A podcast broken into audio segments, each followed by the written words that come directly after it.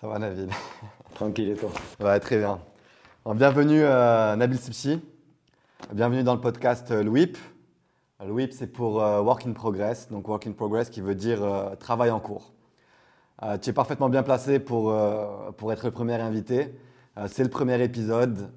tu as l'habitude de faire des démarrages. Tu as l'habitude de, d'être en, en Work in Progress aussi. D'ailleurs, quand, quand je t'ai appelé pour te proposer de participer en tant que premier invité à- au podcast, tu m'as demandé comment ça s'appelait. J'ai dit Work in Progress et tu m'as dit ça me correspond parfaitement. Donc, euh, c'est bien ce que tu m'as dit? Ouais, bah déjà merci pour, euh, pour l'invitation.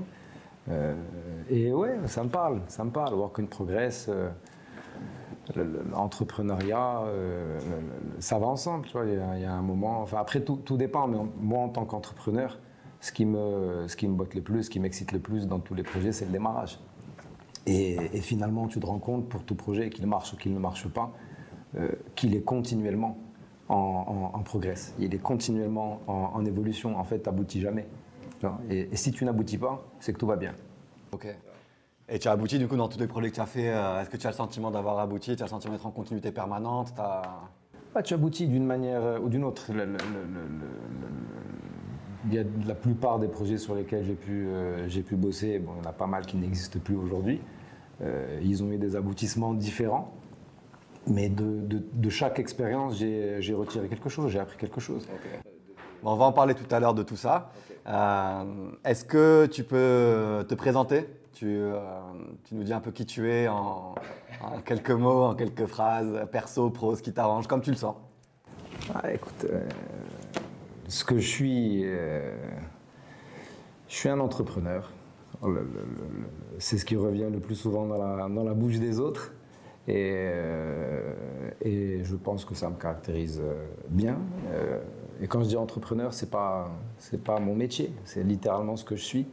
Cette, cette envie en fait de de, de- faire des choses, de, contribuer, de monter des projets, euh, alors qui peuvent prendre la nature, la forme d'une entreprise, mais, mais pas que. J'ai fait d'autres choses dans, dans, euh, dans ma vie. Je suis papa aussi, de deux gamins. Ça, c'est une vraie entreprise, ça, Ouais, c'est une entreprise euh, non-stop. pour- elle a un aboutissement, mais on ne va pas l'évoquer. Il n'est pas cool et, et on espère qu'il interviendra le plus loin, le plus loin, le plus loin possible. Et, euh, et, puis, euh, et puis voilà.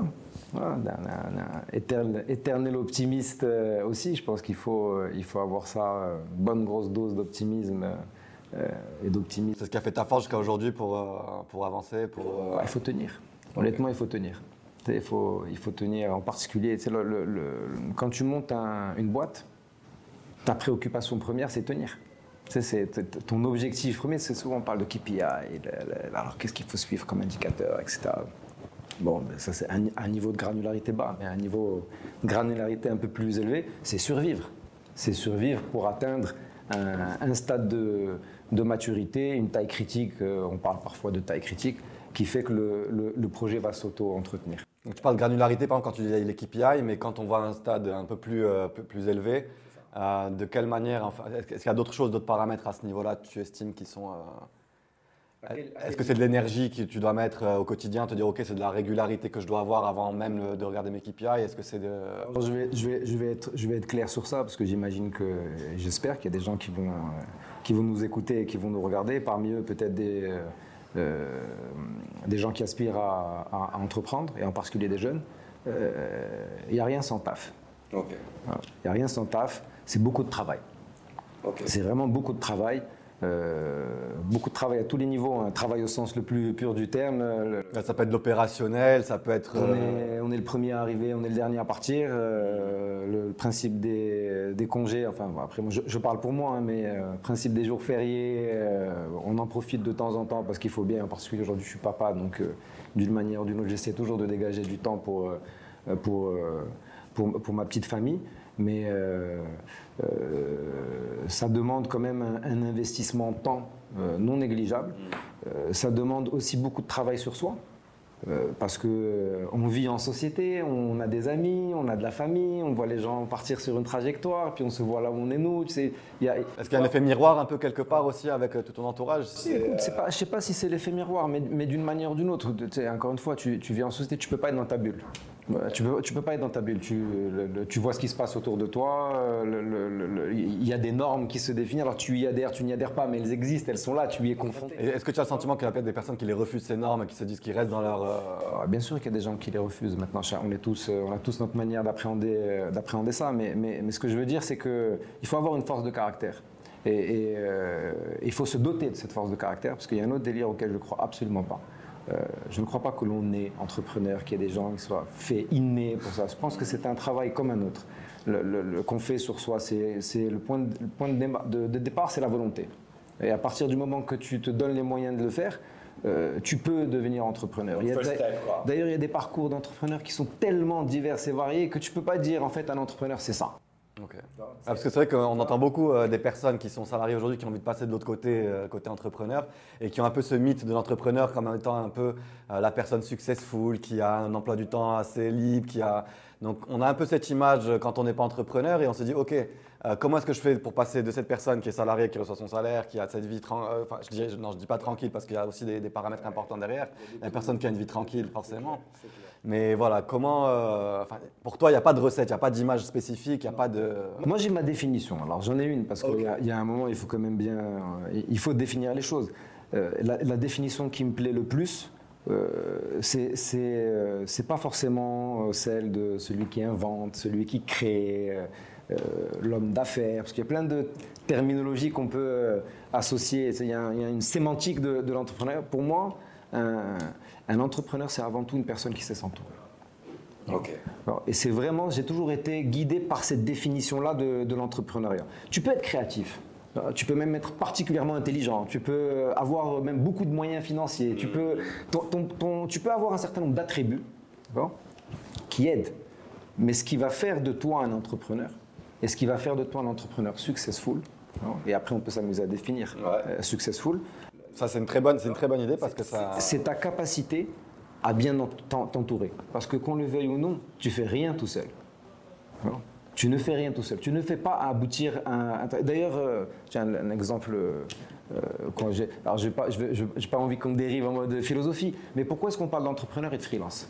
Alors, il y a ce- en fait, je- j'aurais- et les solopreneurs. Alors aujourd'hui, on parle beaucoup de solopreneurs aussi. pour, pour moi, ce concept de solopreneur, c'est une fausse terminologie. Freelance, ça existe. freelance ça existe. Ok. Le- le- le- et et qu'on se mette d'accord, on n'est pas sur euh, une comparaison. Il n'y en a pas un qui est bien, l'autre qui est plus me- meilleur. C'est juste deux choses qui sont différentes. Très bien. Un, un freelance, c'est quelqu'un qui vend ses compétences hors cadre Hmm. euh, salarial. Donc il y a, il y a de la similarité. Le solopreneur, pour toi, c'est un freelanceur alors du coup. Pour moi, c'est un freelance. Il- il- il- tu- tu- tu- pour moi, la notion d'entrepreneuriat est indissociable du concept d'équipe. D'une structure et d'un. Équipe. Équipe. Tu vois, après, structure, c'est un- c'est un- c'est- c'est une dimension administrative. Ok. Je veux dire, le- le- de- voilà, c'est une définition administrative de, de- de- de la chose. Parce que, comme je te disais, tu peux entreprendre hors cadre de l'entreprise. Tu, tu constitues une association euh, et tu montes un projet dans le cadre de cette association qui n'est peut-être pas à but lucratif. Est-ce que ce n'est pas une entreprise? Et Le coup- verbe entreprendre, dans la langue Ouais, française, il est intéressant. Entreprendre, c'est le fait de faire quelque chose.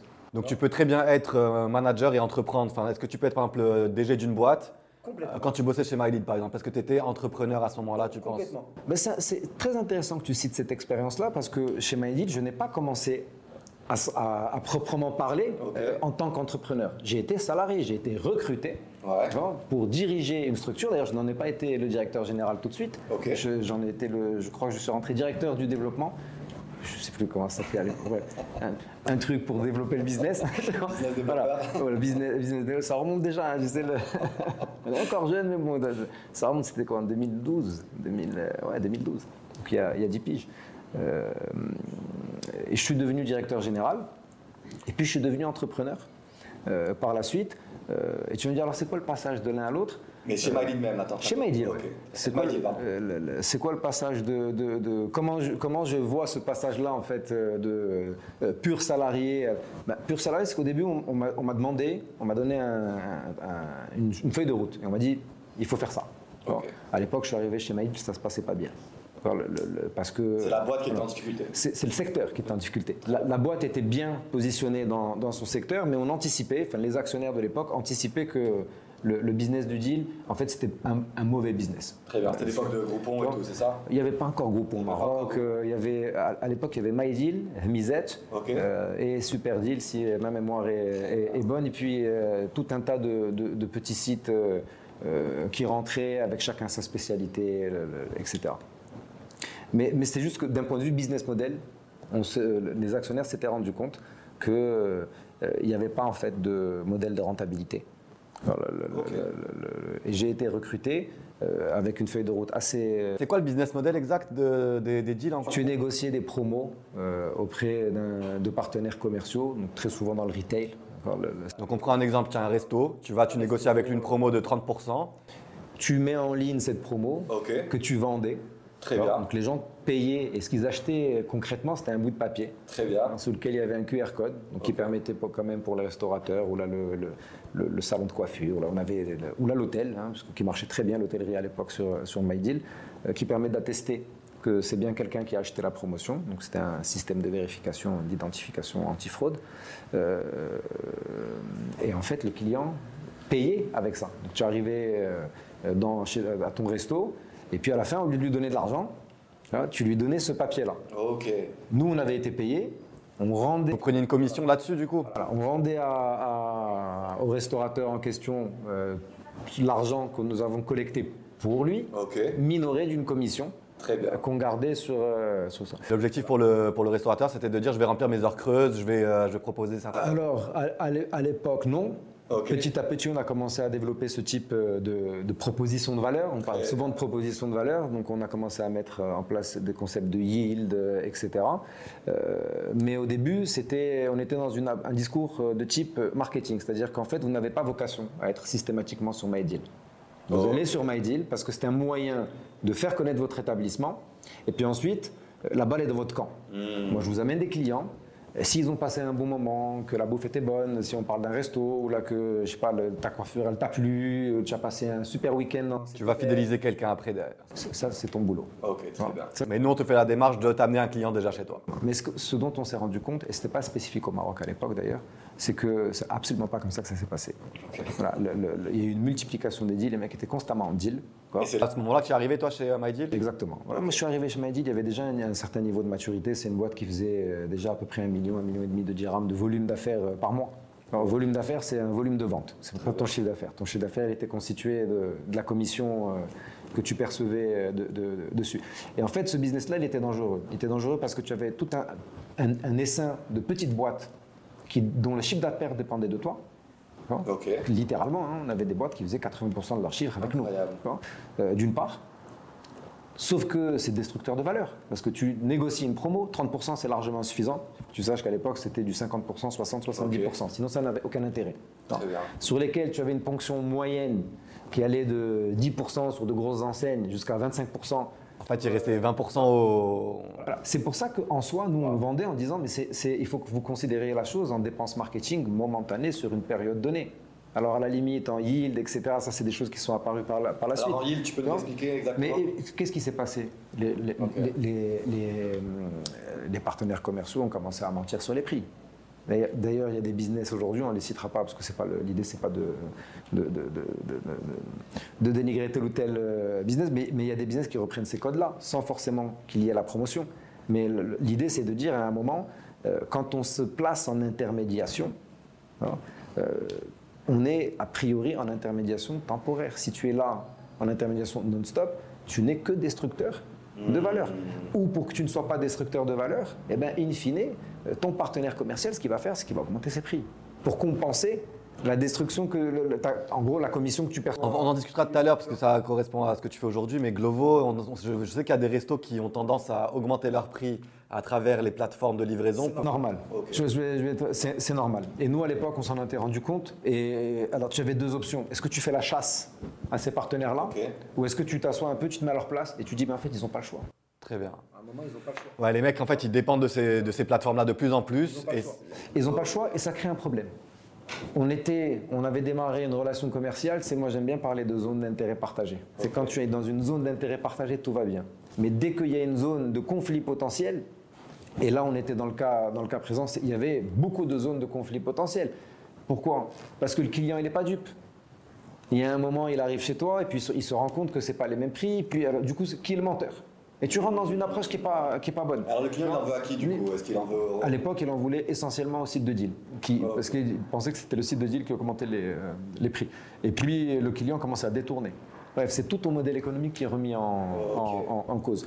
Donc, euh, et c'est là où je suis passé de, de salarié à qui on a demandé à une époque donnée juste d'aller développer des verticaux. hein. Donc on était d'abord la, la restauration, machin. Donc l'idée c'était de développer des- ce qu'on appelle les verticaux, c'est donc euh, le type de business avec lesquels on bosse, donc hôtellerie, euh, etc. Euh, on a, j'avais introduit à l'époque, par exemple, le, le- le- le ticketing. Ça s'appelait My Deal Ticket. Ok, qui consiste en quoi exactement? Tu achetais ton billet pour aller voir un concert ou là pour Ok, aller, etc. Et ça marchait bien. Et là, c'était sous forme de deal aussi, c'était juste le ticket? Alors au début oui, c'était sous forme de deal parce qu'on était encore dans notre, mais c'était un vertical qui s'est ajouté. Et puis on était en train de basculer vers une approche euh, et on avait fait un test avec le ticketing en créant des sous-marques. Au début c'était tout était sous la marque MyDeal, puis on a créé MyDeal Tickets, puis on a créé Oh, MyDeal Hotels, puis on a créé MyDeal Spa. Et l'idée c'était de dire sortons du deal, Très bien. Restons sur un modèle transactionnel, mais sortons du deal. Mais il faut que notre proposition de valeur elle soit plus intéressante pour le commerce. Et donc, on allait basculer en, en ce que j'appelais moi à l'époque, parce qu'il faut toujours trouver les, les, les- les mots. Je suis un- marketeur dans l'âme un petit peu. hein. Le- le- le- un système d'exploitation pour commerce. Bon, on avait plein d'idées en disant voilà, en gros, c'est une plateforme à partir de laquelle tu vas pouvoir recevoir du client, fidéliser ce client. Donc, on allait commencer à développer plus d'outils de fidélisation. Bon, des choses qui paraissent évidentes aujourd'hui, hein, le CRM, euh, Loyalty Programme, euh, POS, euh, parce qu'à l'époque, il faut le savoir, il y avait encore pas mal de commerces sur lesquels il n'y avait pas de POS. Donc, Ça, aussi, ça aussi, POS, euh, Point of Sales, donc euh, juste pour expliquer, euh, caisse, ouais, système de caisse. etc. Euh, système de réservation, parce que c'était adéquat pour un certain type de business, euh, donc tout ce qui est esthétique, euh, spa, salon de coiffure, donc c'était du booking. Donc euh, tu crées le, le booking engine, euh, et donc ça leur permettait. Bref, l'idée c'était de vraiment développer euh, ça. D'ailleurs, pour l'anecdote, c'est ce que Groupon a fait à l'étranger. Aujourd'hui, Groupon, c'est un opérateur de paiement. Donc Groupon ne fait plus, enfin, ils sont encore existants à l'étranger, mais ils doivent faire un peu de deal, mais là, après, là- Et ils- mais ils ont créé des sous-marques. Parce Ok. que le- le- le- le- intelligemment d'ailleurs, hein, pour justement se démarquer un petit peu. Parce que tu peux pas avoir, tu peux pas vendre aux gens. On a un truc, on ramène de la promo, puis euh, tu te réveilles le matin et tu dis mais en fait il n'y a plus de promo. Dans ces cas, ce que tu fais, c'est que tu crées une autre marque. Et tu as sur la transition progressive. euh, Tu dissocier. Et puis soit le truc continue à générer ce qu'il génère, et puis ben, tu as juste deux marques et tu as deux flux de revenus, soit il y en a un qui meurt, mais du coup tu as, tu as un autre pied sur lequel danser. Bien, tu dépasses tous tes investissements là-dessus. C'est ce qui était en, en- en train d'être fait à l'époque euh, sur, euh, sur MyDeal, avec un focus donc, euh, sur la billetterie, parce que moi je croyais beaucoup à, à la billetterie. D'ailleurs, ça cartonne aujourd'hui. Tu as des plateformes comme Guichet, Ouais, euh, Point Guichet, Imar aussi Ouais, qui sont, mais, mais bon, allez, on, le fait- on le faisait à l'époque. hein. C'est littéralement. le- le- alors, les, les- les tickets de guichet sont vachement plus stylés que les, les- les nôtres. euh, c'est quoi, c'était une feuille aussi à- aussi, mais, euh. mais tu sais, on parle, on parle d'une d'une époque, et bon, ça me rajeunit pas de dire ça, mais euh, tu, tu payais par carte bancaire, il n'y Ouais. avait pas de 3D Secure. Ok, ouais, genre tu envoyais, tu payais, c'était encaissé direct. T'avais pas de code à rentrer. t'as- Tu laissais ta carte bancaire sur la table deux secondes, je la prenais en photo, j'achetais ce que je voulais avec sur Internet. Ok. Le- le- le- le- Et on vivait dans un autre Maroc. Aujourd'hui, si tu poses la question à riz, on va te dire c'est 70% paiement à la livraison euh, cash, euh, 30% espèces. Moi, j'avais 5% de paiement espèces, 85% de, 85 de paiement euh, par carte. Ensuite, on avait un peu de virement et on avait de l'espèce, mais même pas en canal direct. On avait de l'espèce via le réseau Avacash. C'est incroyable ça. Voilà, gros délire. Les gens devaient aller. le- le- le- je te jure, il y a des où Mais c'est déjà fait que tu beaucoup de cartes de crédit à cette époque-là Parce qu'on avait, on avait créé le modèle. Il n'y avait pas beaucoup de plateformes sur lesquelles tu achetais sur Internet, donc tu imposais tes règles.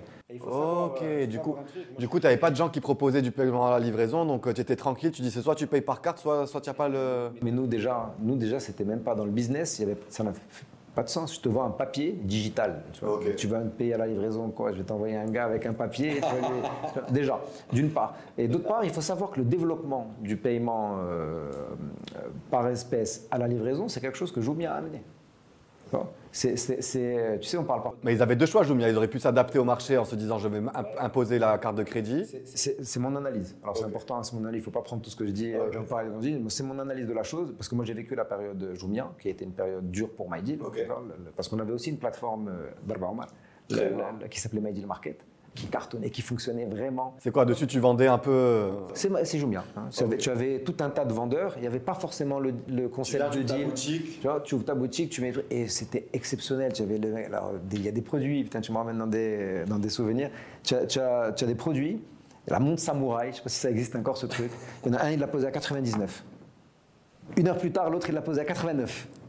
Jusqu'à 79. Et en fait, tu, les as, tu, les, à une véracité des prix. Toi, tu n'a- tu n'intervenais pas. parce que nous, My Deal Market, c'était ça la promesse de My Deal Market versus My Deal. My Deal, il y a une démarche commerciale, il y a une gestion de compte, on t'accompagnait, on essayait de définir avec toi les promos. Il y avait une dimension conseil. Sur My Deal Market, on te donnait, on était en train de tester le concept du système d'exploitation. On te donnait une plateforme, on te disait, tu la gères de A à Z. Tu crées ton compte, tu rajoutes tes produits, tu, mets tes prix. On- Du coup, c'est la transparence totale du marché entre deux gars qui viennent mettre une montre, euh, tout le monde a accès. euh. Avec toi, tes prix, tu mets ce que tu veux. Et puis, en- et, et c'était intéressant parce qu'à un moment, on voyait que les prix arrêtaient.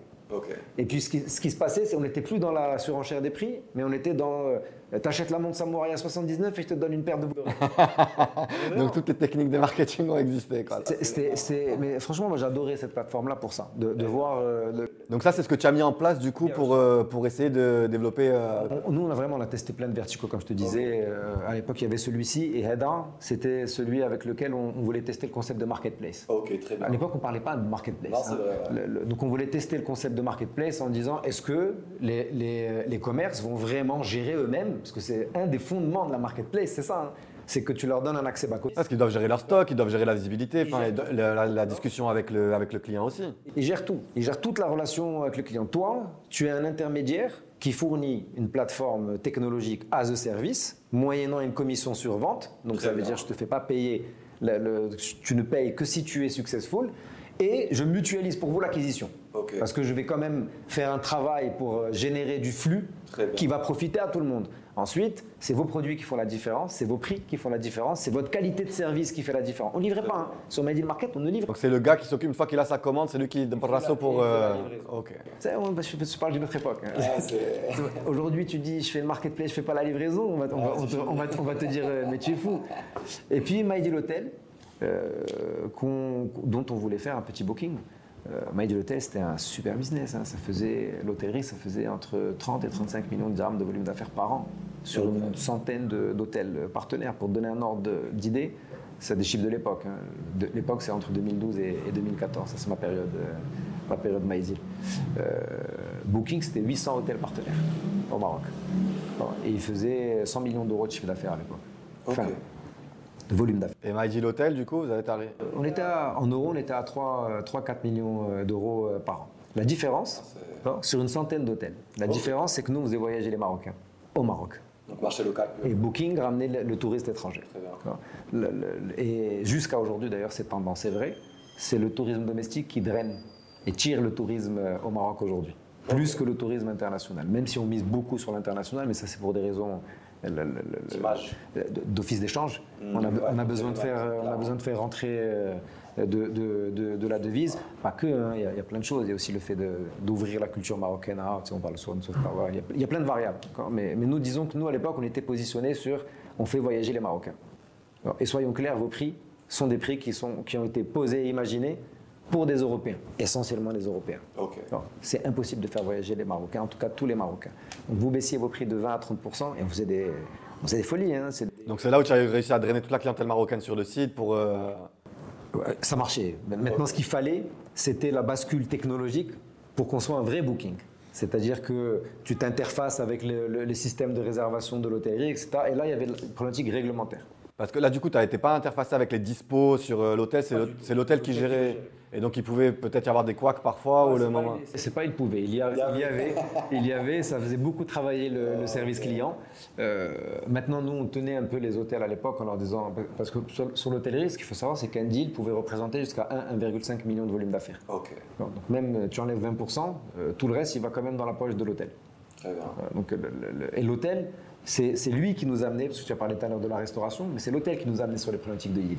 Parce que c'est quelque chose qu'eux, ils maîtrisent. Alors, Yield, tu peux nous définir Yield euh, Le, le yield, pour, pour faire euh, simple, c'est euh, c'est quand, on- quand tu as une saisonnalité euh, au sein même, alors sur une période donnée, alors ça peut être dans la journée, ça peut être dans la semaine, ça peut être au mois, ça peut être dans l'année, euh, où tu as un peu, c'est comme les heures pleines et les heures creuses. Ouais, et l'idée, c'est de dire que sur les heures creuses, tu vas essayer d'aller générer un chiffre d'affaires euh, le- le- le- le- qui n'est pas forcément rentabilisable, mais qui peut te générer plus de volume d'affaires sur tes heures pleines. Très bien. Le- le- le- le- mais qui peut être rentabilisable. Ok. Euh, Bien fait, ça peut être rentabilisable. euh, Mais ça, ça dépendait, nous, à l'époque, de notre business. On disait, à vous de définir les offres. Comme un investissement que tu vas mettre, euh, où tu vas pas perdre d'argent, mais qui te permettra de, de générer plus de business pour l'avenir. Prenons un exemple hyper concret, même s'il est un peu tiré par les cheveux, mais c'est ça le yield. Il faut tirer un peu le, le- le- le délire. Euh, il est 16 heures. Ouais, A priori, tu es hors euh, horaire déjeuner. clairement. Mais le restaurant, tu vois, il a un service de midi à 15h, je dis des conneries, euh, puis il a un autre service euh, qui démarre à 18h. Ouais, exactement. Donc, Exact, ouais. sur toutes ces horaires de fermeture, il paye un certain nombre de choses qui sont inactives. Yes. Il paye des chaises, il paye des tables. Il n'y a qu'une seule chose qu'il ne paye pas, parce que le, le business est organisé comme ça, c'est son staff. Absolument. Parce que euh, c'est du- staff qui est généralement à l'heure, on parle d'extra, etc. etc. Euh, mais il a un capex à amortir. Non le, capex, c'est ses tables, c'est ses cuisines. une cuisine, ça Ouais, c'est dommage, quand ça quand ça tourne pas, c'est ouais, ça génère pas de. Tu as, tu as été dans la. J'étais dans la restauration, on a tu sais ce que tenté. ça coûte, euh, une- une- Je sais ce que ça coûte et on avait tenté ça. On avait, on avait les services, on terminait à 15h, on reprenait à 19h et on avait tenté de lancer un café entre 15h et 19h. Bon, ça n'avait pas fonctionné. Ça, c'est une technique. Que ça fonctionne ou que ça fonctionne pas, c'est c'est un autre sujet. Mais, mais au moins, tu, tu as essayé, tu tu t'es dit, il faut que j'essaye de. Absolument. On aimerait aménager un peu les horaires des équipes pour pouvoir les mettre à cheval entre les deux, entre les deux switches. Par- Parfois, tu as des business qui ne mettent la livraison en place que sur ces horaires-là. Qui est une manière d'aller chercher en fait des clients en disant euh, euh, bah, le client pense pas forcément bien, peut-être qu'il est chez lui et que ça l'arrange. Il y a plein de. Puis tu as la promo évidemment. Donc tu testes, tu testes, tu testes et tu vois ce qui peut. Il y a plein de techniques pour faire du yield et l'hôt- l'hôtellerie c'est un business qui est plein de yield parce que le- l'hôtellerie son KPI principal KPI c'est le taux d'occupation. Clairement. Après, il y a un, un truc qui s'appelle le REVPAR, c'est le revenu par, par période, mais, mais les deux sont indissociables. Le- le- pour calculer ton REVPAR, il faut que d'abord tu aies de la clientèle pour voir ton revenu global et après tu, tu calcules ton REVPAR. REV par nuit, en fait, revenu par nuit, Ok. Le- le- par nuitée. Euh, ils parlent de nuitée. mais tout ça dépend de ton taux d'occupation. Et en fait, eux, euh, sur euh, X chambres, si tant de chambres ont été réservées sur une période donnée, la rentabilité est garantie. Si on est en deçà de ce nombre de chambres, la rentabilité n'est pas garantie. Pour la, pour la garantir, il faudrait multiplier les prix par je ne sais pas combien. Tu, vois tu multiplies les prix, il faut que ça soit justifié. Tu baisses ton taux d'occupation direct derrière. Ou pas. Il faudrait que ça soit justifié. Parce que tu peux avoir une stratégie d'écrémage, tu es sur un hôtel euh, hyper haut standing, euh, mais il faut que ça suive. Euh, les murs doivent suivre, le service doit suivre, et ce type de bascule, tu ne les fais pas en 24 heures. Oui, oui, clairement, ça prend du temps. Et ça ça prend aussi des investissements. Bref, Ouais, tu rentres dans un. Dans un Et du coup, l'autre, la possibilité, c'est euh, c'est- du coup d'aller chercher un petit peu ces moments de. de- C'était parfait. D'augmenter le taux le d'occupation. Ok, très bien. Alors il y avait un impact direct d'un point de vue Le valeur. revenu par nuitée, du coup, euh, il... Oui, mais eux, ils le calculent au global. Globalement, ils ont un revenu par nuitée qui leur assure une rentabilité parce que grâce au yield, ils ont amélioré leur taux d'occupation et bien. potentiellement fait vivre une belle expérience à quelqu'un Qui pourra Qui- recommander. au moment en pleine parce qu'ils faisaient pas de deal en, en- en pleine saison. Très bien. Ah, ouais, ouais, clairement, voilà, c'était Ah, L'été, tu n'avais pas ça. Tu vois, où tu Ouais. avais les quelques deals en pré-saison. Voilà, le- histoire de chauffer un peu les équipes, tu vois, c'était vraiment ça. ouais. Mais sinon, tu n'avais pas de deal euh, à juste titre. Et d'ailleurs, nous, nos équipes commerciales, on leur disait, vous oubliez les hôtels. euh, Ça, et pendant les peu. périodes hautes, euh, on, on switch off. On avait commencé à, à aller chercher des hôtels étrangers. Tu vois, en, se disant, ça, ça peut être intéressant parce que l'hôtel étranger, là, on ne va pas lui vendre le yield. On va lui vendre la génération de nouveaux clients. En disant, on a des Marocains, ils, ils ont envie de voyager, ils ont envie de voyager dehors. Ok. Et là, ce qu'on allait chercher, c'était plutôt les formules packagées. Alors, le- le- le- Donc là, tu, tu référençais des, euh, des hôtels étrangers sur ta plateforme. on bossait plutôt avec les agences de voyage, parce qu'il Ok. y, a- y y un point euh, à l'époque, c'est de la réglementaire. Ah oui, pour vendre des nuitées, il faut être une agence de voyage. C'est ça un, un agrément IATA. Ok, Le- le- pour être plus, euh, plus, plus précis que les agences de voyage ont, euh, qui n'est pas facile à avoir parce qu'il a, il a vraiment été pensé euh, pour les agences de voyage pour aller chercher du client euh, étranger. Tu vois, le- alors, je ne sais pas si ça a évolué entre-temps, hein, mais euh, à l'époque, il fallait faire plus de 50% de son chiffre d'affaires en devises.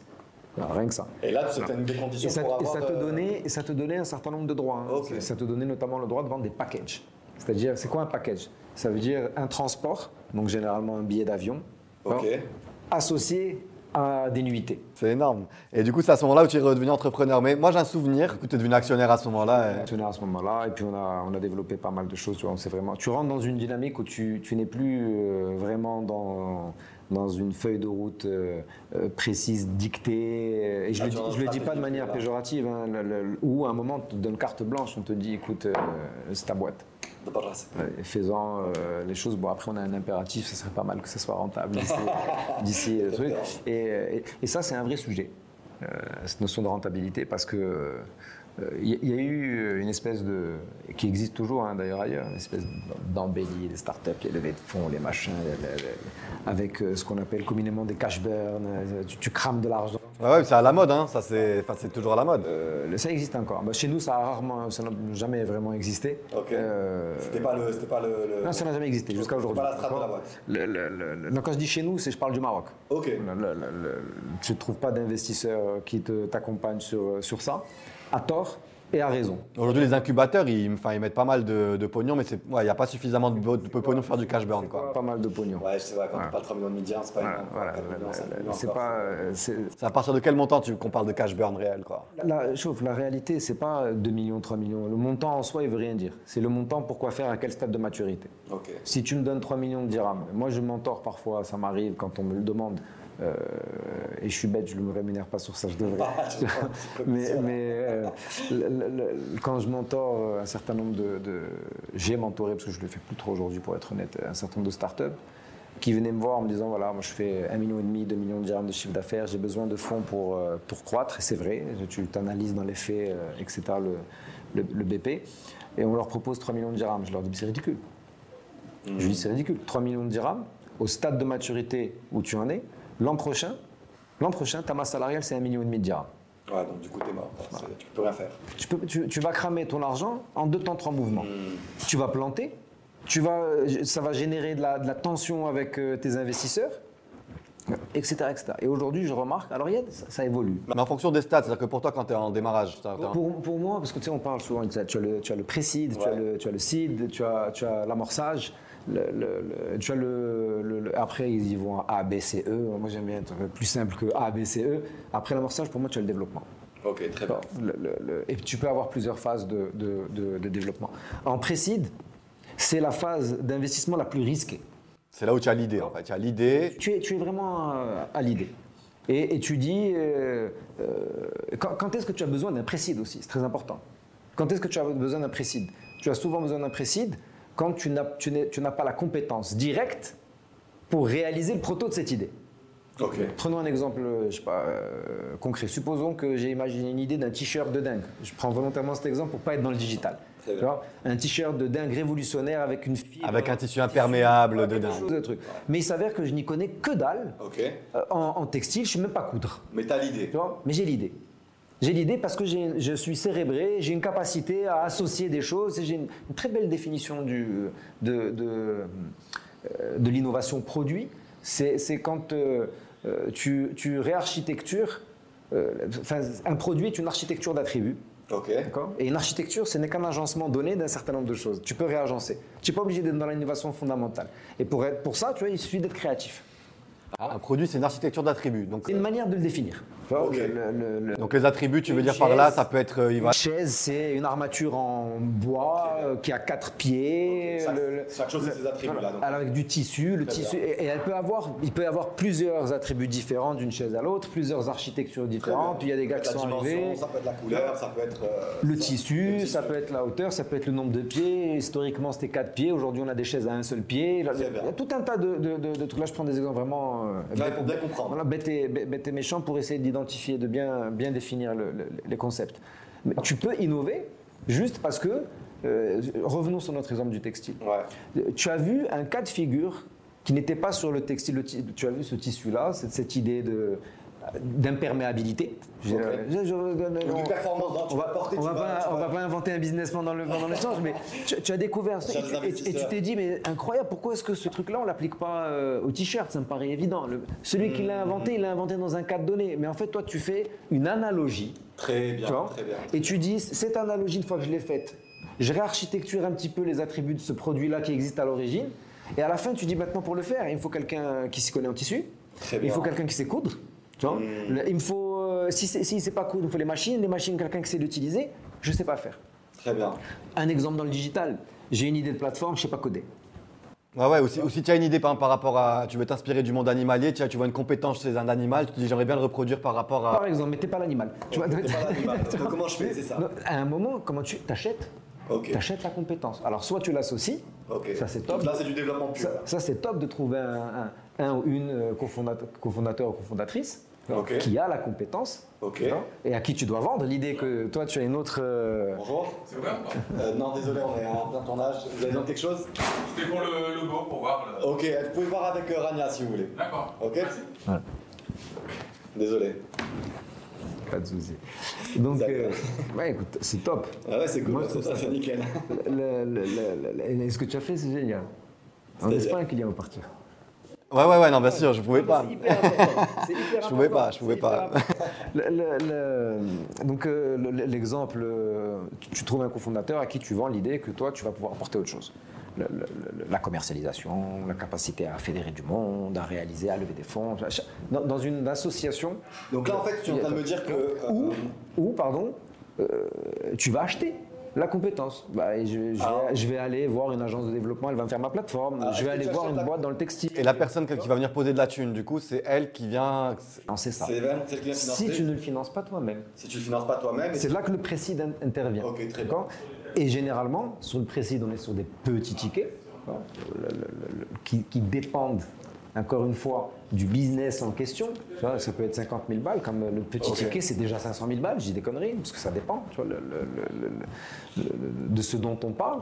Euh, et la rétribution en action, elle est généralement plus généreuse. Parce que ça vaut littéralement rien ton truc. Ok. D'ailleurs, l'investissement, euh, il se fait sur toi. Il se fait Ouais, il se fait sur la personne. Est-ce qu'il faut être un bon commercial dans ce moment-là? Parce que j'ai le sentiment qu'il y a des projets, quand on voit un peu ce qui se passe euh, au niveau des, des startups, on voit des personnes qui arrivent avec des idées. Euh, tu te dis, l'idée, bon, euh, sur le papier, elle elle n'a pas l'air aussi extraordinaire. Moi, je te prends l'exemple de. euh, je fais du textile et on voit beaucoup les marques aujourd'hui qui viennent qui demandent de la thune. Et on sait que pour développer une marque aujourd'hui, c'est pas évident. Mais il y a des personnes qui sont tellement bons, com- enfin, c'est tellement des, des- des- des bons commerciaux, tu vois, que. Il faut forcément une partie de. Est-ce que c'est un- un- aujourd'hui un, vraiment un- un- quelque chose d'essentiel, tu vois, pour réussir à lever des fonds, pour réussir. euh, Fondamental. C'est fondamental. Il y, a, il y a- il y a une part de. on- allez, le, le- le terme qui est à la mode aujourd'hui, on dit même plus bon commercial, on dit bon storyteller. Ok, Tu vois très bien. il, il faut avoir. euh, et d'ailleurs, même dans le monde de l'investissement à proprement parler, le, financier, j'en parle. Ouais. Tu- Dans, les, dans les boutiques de MA, euh, cabinets de levée de fonds, etc., on, on parle d'equity story. Ok, très bien. Avant d'en arriver à, à- à l'equity rational, ça veut dire en gros quel- le use of fund, qu'est-ce que tu vas en faire? L'equity story, raconte-moi l'histoire. Ok. Raconte-moi l'histoire de, de, de, de- de- de ça. Et on arrive à donner une valeur à cette equity. Donc avant même de rentrer dans les, euh, dans les histoires de chiffres, etc., tu. Ton Ok, parcours, il fait partie de l'equity story. ok, très bien. Le- le- le- le- Donc toi un peu là, parce que enfin, là, là, j'imagine que toi aussi ça fait partie de comment tu... On va, on va, on va arriver sur, de- sur ton aventure actuelle, mais euh, toi tout au long de ton parcours, euh, de- comment, tu comment tu raconterais un peu cette, cette equity story quand tu, quand, Écoute, dans ton equity quand tu te vends toi personnellement aujourd'hui? Ah, Parce que tu as fait des choses, que je prends l'exemple de, je reviens un peu dans le passé aussi, Euh, un des événements qui m'a marqué euh, Nabil dans ta vie, ça a été quand tu es passé sur Canal+. Et... Ça aussi, ça remonte. Ouais, ça remonte. On va pas rentrer dans le détail de l'histoire, mais c'était pour l'histoire, c'était pour la circulaire Guéant. C'était avant. euh, Ouais. C'est ça? C'était euh, avant que tu rentres au Maroc.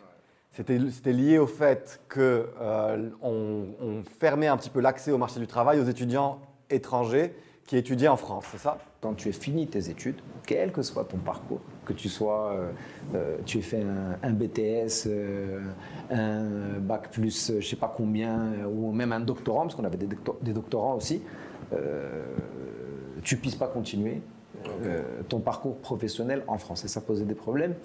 Euh, pourquoi? Parce que pour certains, c'était ce, qu'on leur, ce qui leur avait été promis. C'est une des raisons pour lesquelles ils sont arrivés euh, en, en France. Pour d'autres, c'était un faux problème. À titre personnel, pour moi, c'était un faux problème. que dans tous les cas, tu comptais rentrer ou tu comptais pas faire ta vie là-bas peut-être? Franchement, À l'époque où ça s'est un- aucune idée. Mais le fait de rentrer n'était pas un drame pour moi. Très pour bien. certains, c'était un drame, euh, clairement. tu vois. Et, et ce qui était intéressant, c'est que c'était pas forcément spécifique au Maghreb.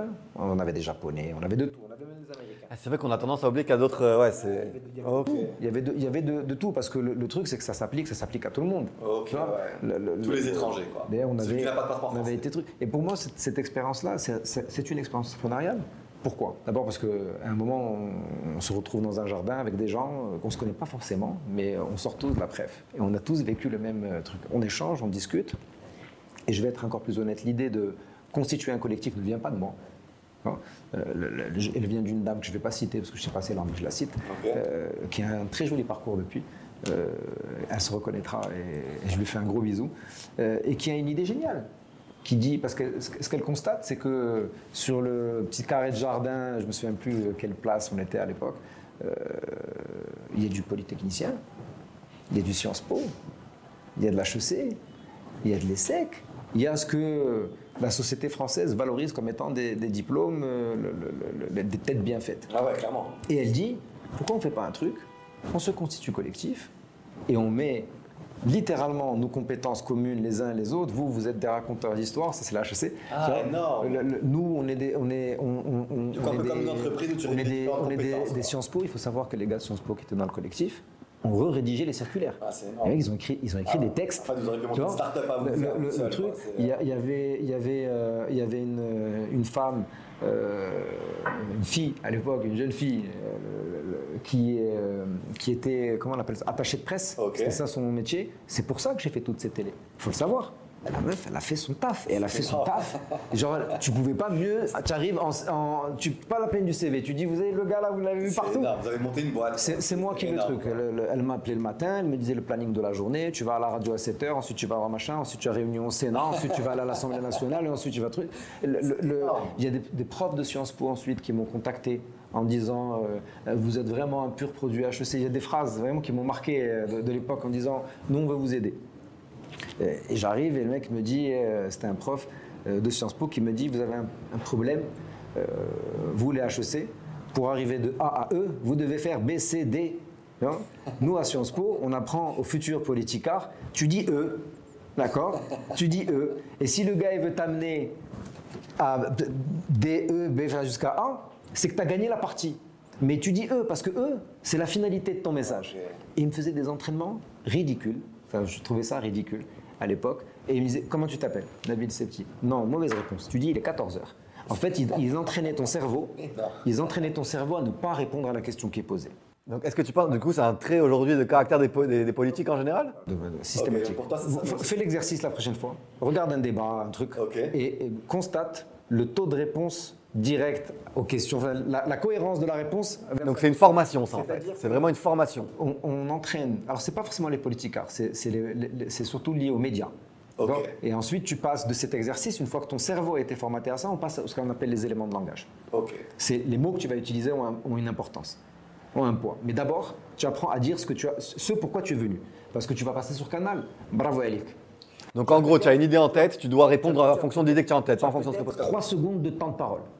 Et en trois secondes, Ok. ça va déterminer est-ce que tu as passé ton message et est-ce que c'est toi qui vas monopoliser la parole. Très bien. Et à l'époque, avec ces entraînements-là, j'ai littéralement monopolisé la parole sur les plateaux. Et tu as utilisé ces techniques-là, du coup, pour répondre? Et tu, tu compares, tu compares les premières apparitions avec les dernières, c'est lunaire. Tu vois, sur les premières, je suis, je suis comme disent, c'est le pur, tu, je décortique. Il faut que tu comprennes ce que je veux te dire? Il faut que tu comprennes. Donc je vais décortiquer le A plus B, le truc, c'est pas logique. À la fin, Tu répondais avec ce que tu as envie de faire passer comme tu dis, message. mais on n'est pas en mode thèse là. Là, là, tu parles à des gens, tu veux émouvoir. Très bien. Parce que c'est qui, qui tu veux gagner? L'opinion publique. Parce que l'opinion publique, c'est ta seule arme. Sinon, Ok. le, le- sinon le mec qui a, qui a fait la circulaire, il n'en a rien à faire de toi. Jacques. So what? Très bien. En revanche, si l'opinion publique, elle lui dit on n'aime pas ce qui se passe, machin et tout, il est- lui, il a des enjeux. Donc, je sais pas, un, un type de question, je pense, pour ça, prendre un type de question, tu réponds comme un HEC, et un autre type de question, tu réponds comme un. Comme un comme- par exemple, je te dis, euh, je sais pas, je te pose une question, je te dis, ok, euh, monsieur Septi, euh, euh, bienvenue euh, sur le plateau de Canal. Euh, c'est bravo pour, pour, pour ce que vous faites, mais pourquoi, euh, pourquoi c'est vous qui êtes, euh, qui êtes ici aujourd'hui? Alors, HEC. Je, je- je suis ici aujourd'hui parce qu'il y a une circulaire qui ne respecte pas les textes de loi. Et donc je suis ici pour qu'on règle ce problème-là. Je ne réponds pas à ta question de pourquoi c'est moi qui suis ici. Ok. Ça n'a aucun intérêt. Dans le discours, ça n'a aucun intérêt. Voilà pourquoi je suis venu. J'ai un message à dire. Le message, c'est cette circulaire, elle ne respecte pas les textes de loi. Mécaniquement, le journaliste, mécaniquement, s'il fait bien son travail, il te dit mais quels sont les textes de loi qui sont mis en défaut? Et là, c'est toi qui chopes le, le- le truc. Tu diriges l'entretien. C'est toi qui tu l'amènes là où tu C'est le fameux. Alors que toi, tu aurais démarré par un, j'aurais répondu. Alors je suis là parce que je suis le porte-parole du collectif qu'on a Voilà, donc constitué. là, ça, c'est le, le premier Nabil qui aurait répondu, c'est ça? Tu vois. Je suis le porte-parole du collectif que nous avons constitué pour euh, machin. Tu as perdu un temps fou. Ça se trouve, il va t'arrêter parce qu'il doit poser. Lui aussi, là, il doit. Il y a, il y a d'autres intervenants. Très bien. Donc, Et il l'émission- son timing par Tu personne. Et il est obligé. Il a un timing global. Tu vois Et il doit faire parler tout le monde. Très bien. La question, c'est où est-ce que tu, tu, tu vas. euh, Tu vas te- Après, tu as la réaction. Voilà, la- la- la- la- tu, tu, tu prépares pas tout. Tu vois, il y a de la réaction euh, sur le, le plateau de canal. Donc, si je t'avais dit pourquoi un Marocain et pas, et pas un Américain qui est assis en face de moi aujourd'hui? Et ben, figure, figure-toi que j'amenais toujours les Américains, pas des Maghrébins sur les plateaux, volontaires, pour bloquer le, le- le- le truc. Tu vois, ça- ça- mais ça, c'était prévu, c'était toujours préparé. Euh, sur le plateau de Canal, c'était une- alors ça c'est paradoxal, c'était une Ukrainienne. Ok. Non, le- le- le- Que tu avais amené avec. Donc vous aviez en qui bingo. avait pleuré parce que le- le- elle a appris euh, en direct qu'elle avait été régularisée et donc elle avait pleuré parce qu'elle avait l'impression qu'elle avait été régularisée parce qu'elle était venue sur le plateau. C'était pas une impression, c'était littéralement pour ça. Et donc elle, elle s'en voulait, elle avait culpabilisé. Elle- Ah ouais, donc ils ont utilisé une arme aussi contre vous derrière. c'était Arnaud Klarsfeld qui avait dans l'émission avec moi. Et, et là, celle-ci, celle-ci, par exemple, je suis allé sur un registre qui est le registre de la réaction.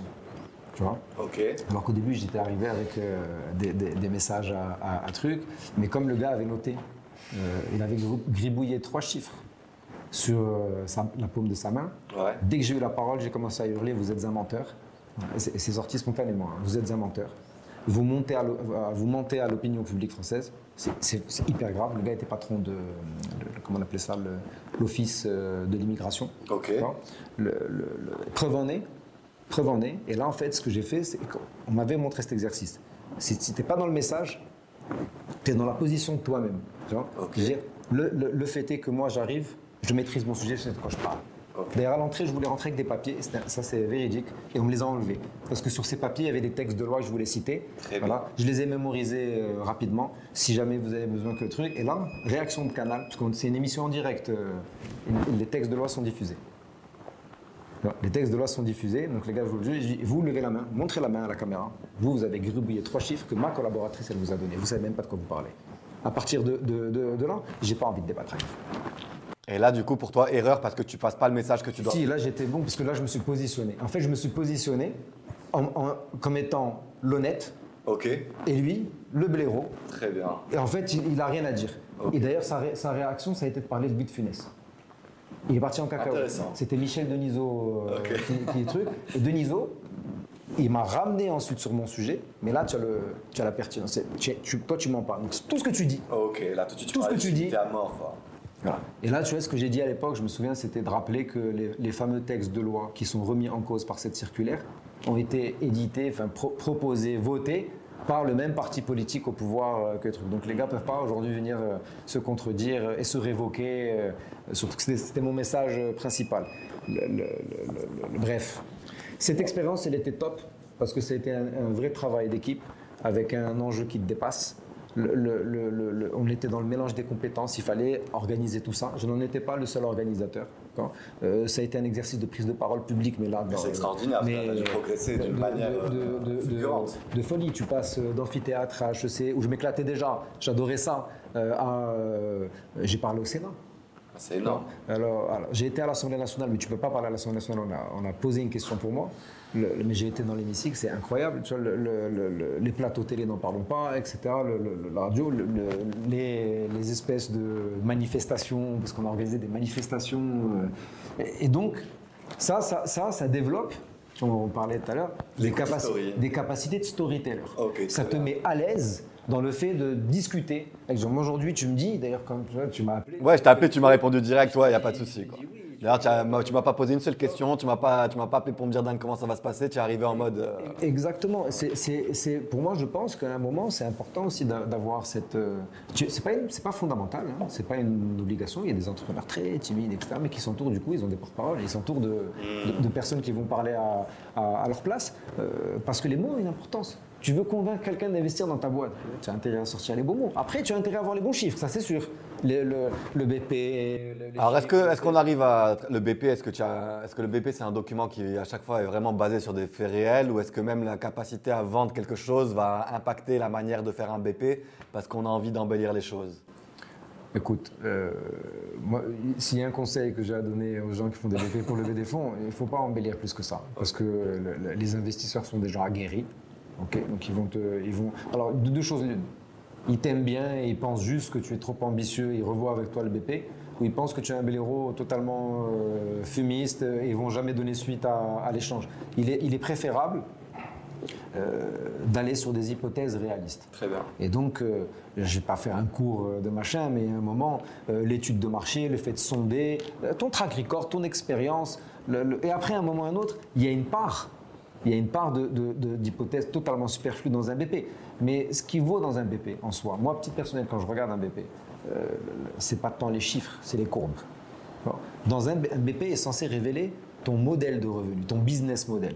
Après, est-ce que ça va faire 10 millions, 15 millions, 100 millions, 300 millions? La réalité nous le dira. Mais le modèle économique, il apparaît dans le BP. Ok. Alors, euh, prenons un exemple simple. Tout à l'heure, tu as parlé de Glovo. Ouais. Voilà, je prends le BP de Glovo. Et je prends le BP euh, euh, d'une boîte comme FotFot que- qu'aujourd'hui je, je, je dirige. C'est le dernier projet sur lequel je suis. On pourrait penser que c'est le même business. Et c'est le même business sous plusieurs aspects. C'est pas le même business model.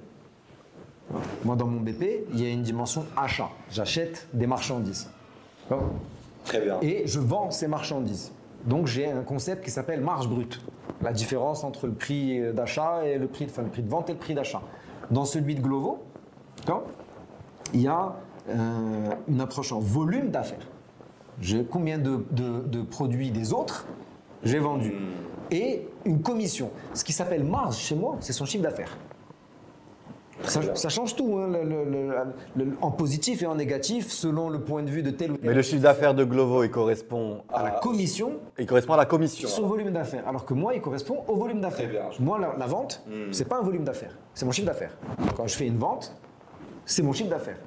Ce qui reste, c'est ma marge. Absolument. Alors que quand Glovo aujourd'hui, euh, euh, je t'achète euh, euh, ton menu euh, euh, Big mm, euh, le- le- le- le- sur tel ou tel. Sur le, Son CA, c'est la com de 25-30% qu'il va prendre. alors sur le Big, mm, il prend pas 25%, Ouais, je pense moins, mais mais, mais, euh, euh, ça, c'est son CA. Et donc, sa marge, tu viens la nettoyer de ça. Ensuite, sa marge, c'est quoi? Ben, euh, Il doit redonner X à un livreur parce que le livreur est parti. Euh, puis il a mis euh, tant de dirhams pour faire la... Et il arrive à une marge, euh, à une marge nette. Euh, Comptablement, on est sur des modèles qui sont fondamentalement différents, qui impliquent beaucoup de choses différentes. On peut avoir les mêmes chiffres. hein. À la fin, on peut avoir littéralement les mêmes chiffres. Mais ça n'a pas du tout les mêmes implications, ni fiscales, d'accord ni en termes de, de risque. C'est là où tu dis que c'est pas le même type de business. ça. tu supportes pas les mêmes risques, tu supportes pas la même fiscalité. Le- le- le- dans l'exemple de Glovo, par exemple, le- le- le- la TVA, elle est a priori hein, déclarée sur la commission, puisque la TVA, tu la déclares sur ton chiffre d'affaires. Et le reste, c'est de l'argent qui n'est pas à toi. Là, Tu l'as rendu. Alors peut-être que Glovo fait différemment, parce que ça, c'est un, c'est un modèle qui plaît pas trop euh, euh, au fisc au Maroc. À l'époque, Maïdi il avait eu des soucis sur ça. Le, le fisc au Maroc dit si tu monopolises de l'argent pour le C'est ça, compte parce que de, là, l'argent qui rentre, parce que l'argent qui. Enfin, quand tu payes sur Glovo, quand ma- si je mets ma carte et que je commence ça va, sur ça Glovo, va chez Glovo. ça va chez Glovo. Donc, Ouais. du coup, c'est pas, c'est pas considéré comme du chiffre d'affaires, ça cette, euh, Ça dépend comment Glovo le traite comptablement. Mais en tout cas, à l'époque, le, le Misette, euh, joue bien. Ok. On n'a Pas besoin de remonter à super loin. Le- le- C'est de la collecte. c'est de la collecte pour le compte d'autrui. très bien. Et ça, le problème, C'est considéré autrement comptablement que du chiffre d'affaires. pas que comptablement. Même d'un point de vue réglementaire, il y a euh, ce métier d'une banque. Ok. C'est comme, Oui. si tu, c'est comme si temporairement, tu étais le compte de dépôt Ok, d'un partenaire commercial très bien. et tu lui rends son argent. Ok. D'ailleurs, en théorie, tu dois lui rendre la totalité de la vente. Et tu dois lui facturer ta commission et elle, te redonne ta... Si tu veux être clean Sur le schéma euh, fiscal, c'est comme ça que ça se passe. Tu dois même pas couper. Le, le- le- je t'ai fait une traduction littérale, tu dois pas, tu, tu dois, tu dois pas récupérer ta commission à la source. Ok. Tu dois redonner l'argent parce que c'est pas le tien. C'est- Au moins là, tu dis, tu es dans un circuit d'intermédiation plein. Tu dis, je, je te l'ai ramené. C'est la même chose avec les sociétés de livraison dans les e-commerce. Ah, parfois, elles font de la, la- la Ah ouais. Clairement, elle collecte et après elle te redonne, elle te redonne C'est l'argent. l'enfer pour ces boîtes-là, hein, parce qu'elles ne savent pas trop comment le traiter. Mais si elles te le rendent, Surtout qu'il y en a plein qui se lancent et qui essayent juste pour démarrer au démarrage, qui n'ont aucune notion dans comptable. quel cadre? Tu sais, le principe de la fiscalité, c'est que chaque mouvement d'argent, il doit être nomenclaturé. C'est- Tu, tu- l'argent est sorti, pourquoi il est sorti? L'argent est rentré, pourquoi il est rentré? Hein, c'est pas, Tu peux avoir des flux euh, comme ça. Pourquoi vous avez donné à cette boîte-là euh, 2000 dirhams? Ben, En fait, c'est son argent. Mais pourquoi il était chez vous? Bah, Parce qu'en fait, j'ai envoyé quelqu'un, il l'a récupéré pour lui. Et là aujourd'hui, c'est réglementé tout ça ou pas? Parce que j'imagine qu'il y a plein de cas qui se présentent maintenant avec les nouvelles boîtes de livraison. Il y a plein de réglementations. Maintenant, le principe de la réglementation, euh, c'est que parfois, le- le- tu te lances dans un business, euh, tu n'as pas forcément vendre cette réglementation, là tu le sais, et tu n'es visible que quand tu deviens gros. Ok, très bien. Donc au démarrage, les mecs font un peu n'importe quoi. Ça... Et, Tu as des Karim, des Hitch euh, et des, euh, je sais plus comment ça s'appelle le dernier en date, InDriver euh, qui tournent, et tu as même des Russes qui viennent se pointer là, Ouais, Yango, Yango, ouais. Il y a ces boîtes-là, de ce que disent les chauffeurs en tout cas, ne sont, pas, ne sont toujours pas autorisées, elles n'ont pas la- le fameux agrément de- que le chauffeur de taxi a. Ok. Mais du coup, elles ont quand même le droit d'exercer ou il y a un flou euh, juridique par rapport à Je ça ne peux pas répondre personnellement à la question, mais, Mais elles sont là, en tout cas. Il faudrait poser la question à. à- Un chauffeur de taxi. à- bah, les, les ch- les chauffeurs de ces services-là disent qu'ils n'ont pas cet agrément, ce qui justifie le fait que les chauffeurs de taxi les agressent régulièrement. Ok. Me Et- demandent de monter devant. Et au-delà des euh, chauffeurs de taxi, parce que je leur dis, le chauffeur de taxi, ça peut être une réaction euh, disproportionnée, le- le- le- le- ils se font arrêter par les, les policiers. Ils se font arrêter par le policier, et quand ils se font arrêter par le policier, pour exercice illégal de, de- de- de- de transport de personnes. Ok. Parce que le, le transport de personnes est ultra réglementé euh, au Maroc. Il y a un Très nombre très réduit de personnes qui ont le droit de faire. Donc il n'y a pas encore de réglementation là-dessus. Elle existe, mais elle n'intègre pas ce, ce nouveau type de business. Ok. Hein et Intéressant. et c'est très intéressant parce que ces types de business, ce sont des, des business d'intermédiation. Si tu demandes à Karim, Karim te dit c'est pas moi qui t'ai transporté. C'est pas moi qui t'ai transporté. Moi, je t'ai trouvé un chauffeur. Ok. Et le chauffeur, il t'a transporté. Mais une fois de plus, c'est Karim qui fait la collecte. Mais c'est Karim qui fait la collecte. Ok. Et on se retrouve dans le même, euh, dans le même principe que, que Glovo. À un moment, d'ailleurs, ces boîtes-là, je ne sais pas si tu as remarqué, elles sont grosses aujourd'hui. Elles, ont toutes, intelligemment d'ailleurs, euh, une solution de paiement. Karim paye, Jumia paye. Le Glovo, je sais qu'ils ont des accords avec un certain nombre d'opérateurs qui sont eux. Et dans, dans quel, euh, dans quel objectif ils font ça exactement? Te- te- tu te protèges. À la limite, euh, tu, tu- tu peux dire écoutez, moi j'ai un deal avec telle boîte qui elle est réglementée, l'argent transite par là. le- Hmm. L'important c'est de, c'est de rendre légal ce que tu fais. Tu vois? Très bien. Le- le- le- le- le- Ma- Maintenant il y a une différence. Donc tu payes, ça arrive chez Jumia Pay, ça arrive pas chez Jumia directement. euh. Certaines personnes se disent euh, si c'est illégal, c'est illégal. hein. Il faut, faut pas plonger dedans. quand il y a un flou, n'hésitez pas à plonger dedans. Mais si vous grossissez, ça Ouais, doit devenir, une, de vos, ça ça doit devenir une de priorités. Très bien. Tu vois, ces boîtes-là, elles ont toutes des départements aujourd'hui. Alors si c'est pas externalisé, c'est internalisé.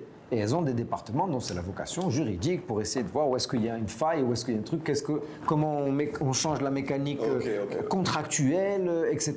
pour que ce soit légal et qu'on soit euh, tranquille. Parce que tu peux te prendre des redressements. Il y a des boîtes qui sont prises de redressement, je ne les citerai pas, mais il y en a qui sont c'était prises de violent, redressements violents. Violent. Mais c'est fait, un calcul simple. Tu annonces un milliard de dirhams de transactions sur ta plateforme. Ok. C'est beaucoup un milliard de dirhams. Ouais, de transactions. Le, le fisc, voit, il est comme tout le monde. hein. Il y a un gars, un inspecteur, il est verte, qui fait, il qui a fait se il a son petit café, truc, il regarde les journaux. et- ah, communiqué de presse, on a fait un milliard de dirhams de transactions l'an dernier. Il dit, oh, attends, je vais vérifier. Tan. Les mecs, ils ont euh, déclaré euh, 20 millions de dirhams de TVA. Qu'est-ce qui se passe 20% de 1 milliard, euh, ça fait pas euh, le- le- le 20 millions. Il rentre et il trouve qu'en fait, 1 million de dirhams de tra- 1 milliard de dirhams de transactions, c'est un volume d'affaires. Le chiffre d'affaires déclaré, c'est la commission perçue sur ce 1 milliard. Donc on va dire 20%. Bon. Très bien. Donc c'est 200 millions de dirhams. 200, ouais. Et donc 20% de, de- de tes 200 millions de dirhams, c'est 40 millions de dirhams. Et c'est ça ta TVA que t'es- Ça, c'est la TVA que tu as déclarée. Très bien. Le fisc peut remonter et te dire, bon, tu as Ah. perçu, l'argent, parce que la TVA est un impôt dû sur l'encaissement. Hmm. Tu as encaissé un milliard ou pas? Ouais, j'ai encaissé un milliard. Là, tu me donnes la TVA sur euh, un milliard. Ça fait un bon trou quand même là parce que. Ah ouais, mais tu t'en sors pas derrière quoi. Tu t'en sors à ces niveaux-là. Si tu as fait vraiment un milliard de dirhams de transactions, et, et puis tout se négocie hein, le- le- en termes d'échéancier, de, de, de pénalités. Mais du coup, ces mecs-là qui collectent aujourd'hui, ils ont, ils ont Ça un. aurait pu, ça aurait pu, ça aurait pu. Ce que j'essaie de dire, c'est bon, si, si euh, quelqu'un a la chance d'arriver à un milliard de dirhams de transactions, d'abord parce qu'il a bien bossé. il faut intégrer ce genre de vois. Il faut pas se laisser aller euh, au bon moment. Très bien. il faut toujours anticiper. Donc le conseil, en gros, c'est un moment quand vous grossissez, il faut que les choses soient claires et nettes avec euh, toute la partie. partie- comptable et- la partie légalité, la partie machin. Dès que tu découvres quelque chose, il faut fouiller, il faut, Ouais, ensuite il faut intégrer. Et il faut éviter le flou derrière. Tu fouilles, tu intègres. Euh, on parlait de fut et on parlait du, du storytelling. Donc euh, tu me disais que euh, en fonction de la personne que tu as en face, ça va être un discours que tu peux mener par rapport à toutes, tes- à toutes les expériences que tu as eues. Tu t'adaptes. Tu t'adaptes, tu, tu fais, tu fais valoir. Euh, alors, dans, dans un storytelling, il n'y a, y a- il y a pas que le passé. Euh, Ouais, il y a ce qui va se passer devant, c'est sûr. Tu vas engager la, la, la- euh, la personne. Donc, dans le storytelling, il y a aussi, tu, tu as, tu as recours à d'autres, euh, techniques. Je ne sais pas si c'est le bon terme, mais euh, ça peut être la logique. Tu sais, les- les- les- le but d'un storytelling, c'est d'amener la personne, ton interlocuteur, en fait, à se dire on est dans la vérité. Ok, très bien. Donc c'est le cheminement logique que tu vas faire, c'est l'histoire que tu vas raconter qui va faire que le champ la personne vrai. a confiance. On est dans le champ du vrai, on est dans le, dans le champ du juste. Euh, le- le- le- le- la personne, dans son parcours, dans ce qu'elle euh, dégage, dans ce qu'elle reflète, euh, elle a l'air d'être dans ça. Euh, ce qu'elle présente comme projet, elle a l'air d'être dans ça. Tout est logique. Très bien. Tu vois? Après, il y a un deep dive dans les chiffres. Le- le- le- mais au début, on est quand même dans cet exercice-là. Et D'ailleurs, tous les fonds d'investissement insistent beaucoup sur ça. On mise d'abord sur euh, les, les personnes. vois. Euh, et ce qu'on ce qu'on valorise, c'est la capacité de cette personne-là précisément, ou ces personnes-là dans le cadre euh, d'un projet qui est initié tout de suite par deux ou trois personnes, voire plus, le- le- le- la capacité à porter ça. Très tu bien. vois. Très bien. Donc euh, tu adaptes ton, ton discours, mais de manière très... je- Ok, donc toi, ok, donc ouais, c'est donc c'est le, le passé, ce qui se passe aujourd'hui et comment tu vois l'avenir. Euh, toi, c'est quoi ce que tu retiens un peu Qu'est-ce qui, qu'est-ce qui fait ta force aujourd'hui avec toutes ces expériences que tu as eues? Le fait que tu as enchaîné comme ça les expériences, que tu as pas mal de. de, de... T'as Nuss donc euh, juste pour revenir un peu sur le fait, t'as Nuss qui a duré quand même pas mal de temps. Euh, FWC, je crois, c'est ça? Qui existe encore. Qui existe existe encore, j'ai vu que c'était encore en cours. Donc qui est dédié au retail, sur la partie retail, je pense. Non, du tout. Alors, Family Web Company, c'est une, une SS2I. En fait, c'est euh, à, à la mort de Nuss, je n'ai pas voulu euh, jeter Très bien. euh, ce qui avait été euh, créé. Euh, Nuss qui était un média. média. Ok. C'était un média, mais qui avait décidé de tout internaliser. Le- le- Ok. C'est-à-dire le développement du site était fait par une équipe interne, le- le- le- avec des délires, hein, quand j'y repense, avec des gros délires, du grand n'importe quoi que je ne conseillerais pas. euh, on, on refaisait le site toutes les semaines. Parce qu'on voulait, comme les magazines qui, refait, qui fait sa couve, euh, parce qu'on était un, Ah, donc tu voulais un peu reproduire le système du magazine, mais online. On était hebdo en ligne. C'est comme ça Ok. que le, point de, dé- de départ de Après, on a changé, hein, mais le, au lancement, on était l'hebdomadaire en ligne. Donc, on changeait les couves, on faisait des trucs de dingo. C'était une critique de bouquins. Tu avais des livres, tu avais le bouquin qui bougeait, le livre qui se. Bref, on allait super loin, mais c'était un travail monstrueux. Du coup, vous avez. vous on avait, on, avait des, on avait des terminologies qui n'existent pas vraiment, enfin, qui ne devraient pas exister dans le. On parlait de bouclage, mais on faisait des bouclages. Comme un magazine papier, hein, euh, sur de la maquette, sur du truc, alors que rien n'allait partir en impression, ça allait partir en codage. Tu vois Ok. Le- Énorme. le- le- le- et ça nous prenait un, un temps fou. Après, c'est des expériences, des souvenirs de, de, de, de dingue. hein, où, euh, fini à 5h30, poussé à 6h en ligne. euh, c'est ce qui a fait, c'est ce qui a développé tes compétences tout ça, en ce termes que de web, en c'est- termes de digital, en termes de. alors bon, le digital, j'étais déjà dedans avec avec avec MyDeal, mais sur une, mais sur dimension très e-commerce, très business. C'est vrai que j'avais jamais vraiment mis le nez dans la technique. Là, on était obligé de mettre, euh, enfin, j'ai été obligé de mettre le nez dans la technique. Alors que c'est pas moi qui codais, hein, bien sûr, mais j'ai appris entre temps bien. à maîtrise un certain nombre de choses. hein. Je suis absolument pas professionnel jusqu'à euh, aujourd'hui, quel que soit le projet. Aujourd'hui, tu maîtrises, tu sais comment ça se passe, tu es capable de superviser une équipe qui fait ça. Au-delà de la supervision, moi, ce qui m'a, intéressé dans l'intégration de, la- de la compétence, à un niveau superficiel, bien sûr, de, de, de- de la compétence, c'est pas la supervision. Pour la supervision, je préfère avoir un directeur ou une directrice technique euh, qui, qui, elle, ou il peut faire de la supervision. Euh, en revanche, moi, c'est pour euh, l'aide. Les gars, il y a un problème, venez, on se pose, on réfléchit. Ok. Comment vous voulez que je vous aide Toi, tu es capable de comprendre le problème, tu es capable d'agir d'un point de vue opérationnel, tu es capable de... Et ça, c'est un peu de compréhension de ce qu'ils sont en train de faire Et c'est beaucoup juste d'expérience parce que tu l'as déjà vécu. Ok, très bien. Et ça, tu l'as beaucoup, tu l'as beaucoup vécu dans toutes tes expériences. Un truc, tu allais voir euh, le log, machin, tu as vu le fichier, truc, tu as fait. Et ça, dans Family Web Company, c'est quelque chose que tu as vachement développé. Beaucoup. Parce que Family Web Company, en gros, quand euh, Nsns s'est arrêté, la seule chose qu'on a retirée de, de c'est la dimension content. Très bien. Et on a gardé la, la- la dimension euh, technique. D'ailleurs, quand je dis on a gardé, on était deux. Il y avait la- la Hamza, que je salue, euh, avec qui on s'est dit, viens, on va faire des sites, parce que franchement, on n'a pas été. Et c'est à ce moment-là que tu as commencé du coup à faire du- des, des sites, à proposer. La première fois que j'ai été rentable dans ma vie. Ok. Et là, parce que Maïdine n'a jamais été rentable. Ok. Euh, le- le- le Ns Ns n'a jamais été. Ok. Euh, pour- La raison, c'est que la boîte existait. Là, on parle, tu vois, on revient à la structure juridique. Ok. Et tu sais, tu as des règles. Tu ne peux pas être en perte euh, plus de 3 ans euh, cumulés. Puis tu as des ratios à respecter Yes. euh, de, de, de- de- de perte sur Par rapport au capital. euh, capitaux, capitaux propres. Euh, et donc là, je dis euh, à Hamza, euh, dans un excès de fierté aussi, parce que tu n'as pas envie de tout jeter. Euh, à l'époque, je suis encore barouche. Hein, Maïdif, je sors de Maïdif, j'ai 25 ans, je me lance dans Nsns, euh, j'ai 26 ans. Euh, J'arrête Nsns, euh, j'ai 30 ans parce que je viens d'avoir mon premier fils. Ok. Tu vois, le- le- donc tu as, tu as encore, euh, tu as encore des choses, euh, tu, tu mets encore beaucoup d'affect là où parfois il faut pas forcément mettre de l'affect. Je voulais pas jeter le truc. Ok. Et je lui dis, toi, tu es super bon, et moi, je sais vendre. Donc viens, on se met ensemble, on fait un produit, tu vends, enfin je vends, tu. Je ramène un client, tu fais le site, je ramène un client, tu fais- on a fait des choses hyper standard. Ouais, T'as eu des gros clients, j'ai vu là-dessus. Ouais, parce que tu crantes. On a, mon, mon premier cachet, c'était 4000 dirhams. Ok.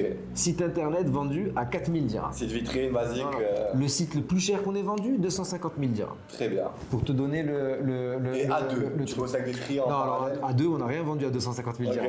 Là, je te parle de, de Family Web, c'est né en 2013, euh, ça, a, ça a 10 ans et quelques. Ok. Tu vois, c'est une boîte qui a beaucoup. euh, mais, mais pour dire que on a fait du chiffre, on s'est fait un petit nom sur des choses. Moi, j'avais après, ce que je vendais, c'était il sait bien faire et c'est une qualité de service. Tu sais, la table, tu as demandé une table, machin, c'est de dire vous avez demandé quelque chose, vous aurez ça. Ouais, parce qu'en C'était- fait, ouais, et c'était ton produit en plus. C'est-à-dire que c'était ton produit. C'est-à-dire que My Deals, c'était le produit des autres que tu vendais. Ouais, ça c'est pas tant, c'est pas tant, c'est pas tant le, le- le sujet, parce que ça c'est quelque chose qui, a- qui est très, très important pour moi. C'est qualité de service. Ok. Je te vends un truc, c'est ça que tu as.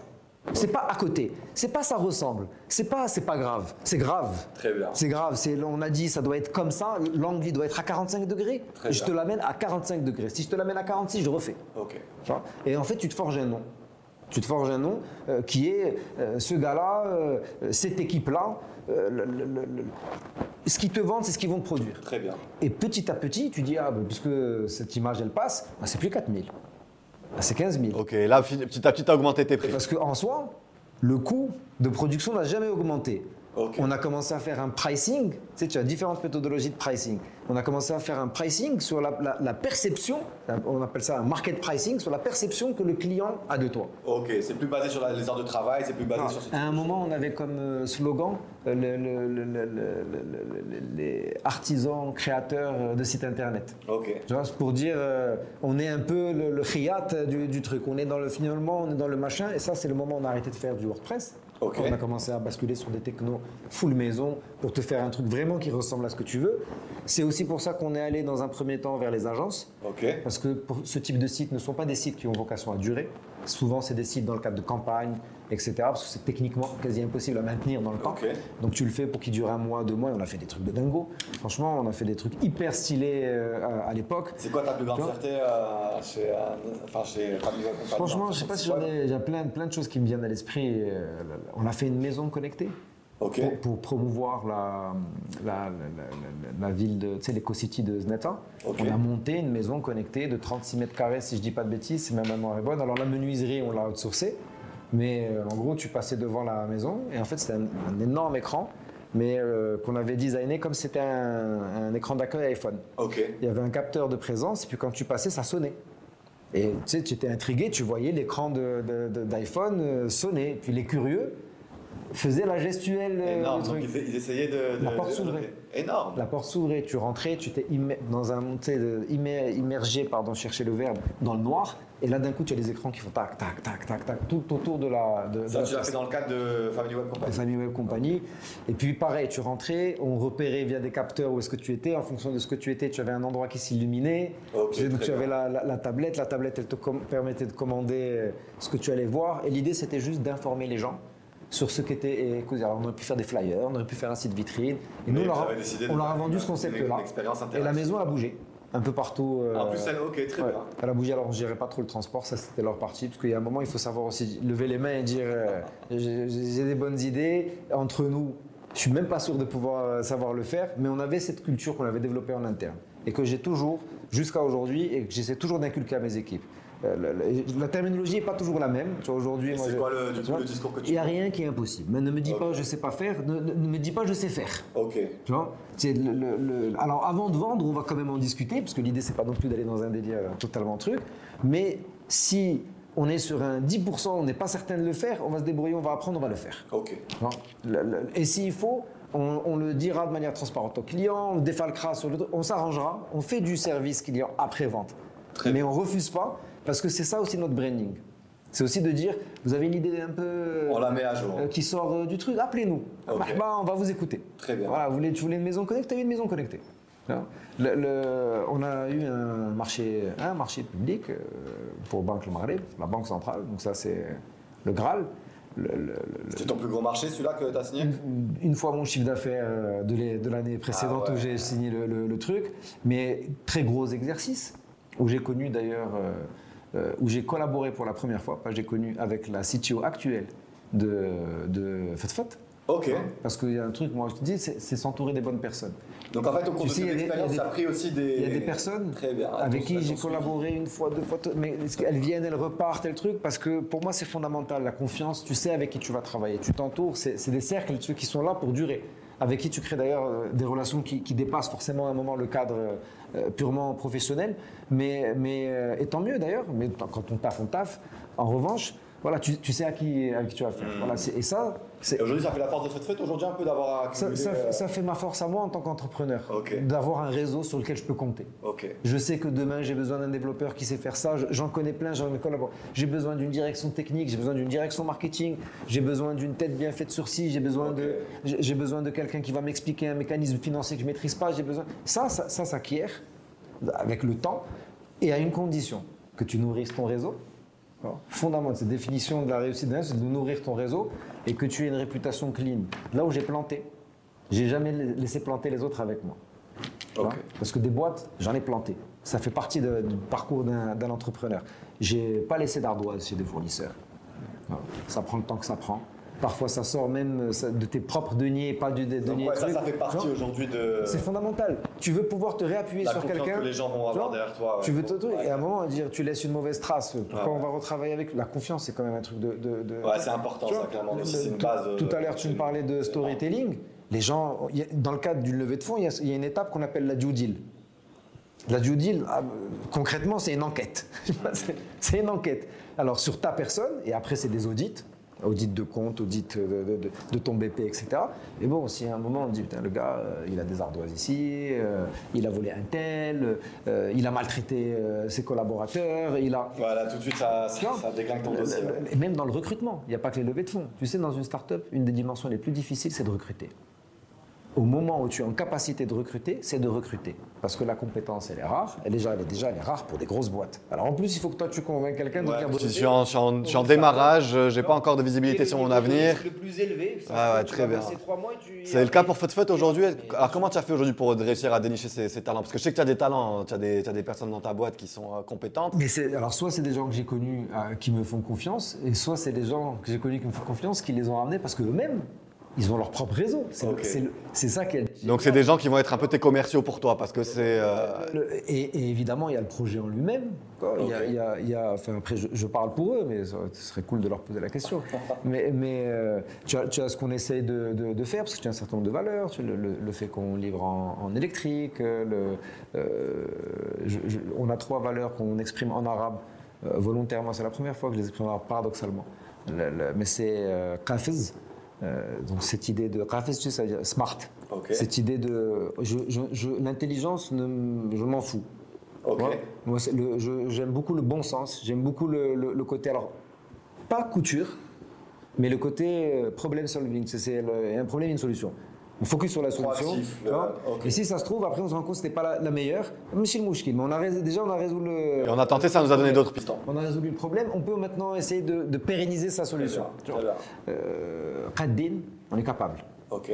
Donc le- le- je veux pas savoir, ouais, il y a Glovo, c'est un géant, machin. Ça se trouve, ils vont nous tuer. J'en sais rien, mais je ne promets pas de rêve. Mais on est capable. Si, si vous n'avez pas cette vision de voir euh, Goliath en face et de dire, nous, on veut s'attaquer à Goliath. Tu vois? Moi, je- si je ne m'attaque pas à Goliath, ça ne m'intéresse pas. Ok. D'accord? On est capable. Le, tu sais pas faire? Voilà, il y, a un- il y a un gars, il est arrivé aujourd'hui, un, un de nos, un de nos développeurs euh, front-end. euh, on lui a dit Tu vas nous faire une appli mobile. Il dit Jamais fait d'appli mobile. Euh, Il a fait une appli mobile. Je dis Tu peux. Je lui dis La, le- la connaissance aujourd'hui, elle est partout. Ouais, donc forme-toi, va chercher comment ça se passe, tu as les capacités de le faire. Enlève ouais, de la barrière. Ouais, ouais, très bien. si tu l'enlèves, tu vas pouvoir. Très bien. Quand, c'est une autre question. Mais tu vas pouvoir.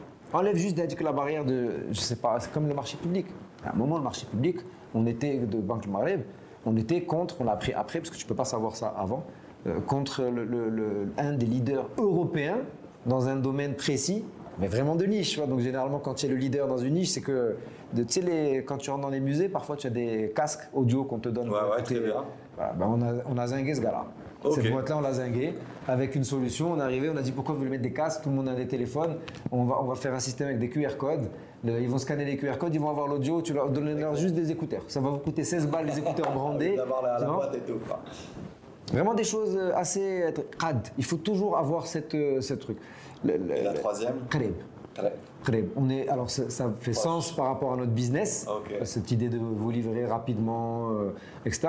Mais dans Qarib, il n'y a pas que la- cette notion de rapidité, on est à côté parce qu'on est sur un réseau de magasins proche de vous. Il y a aussi la, la proximité entre toutes les parties prenantes de notre business. Ok. Qarib, entre collaborateurs, on est proche, on est des humains.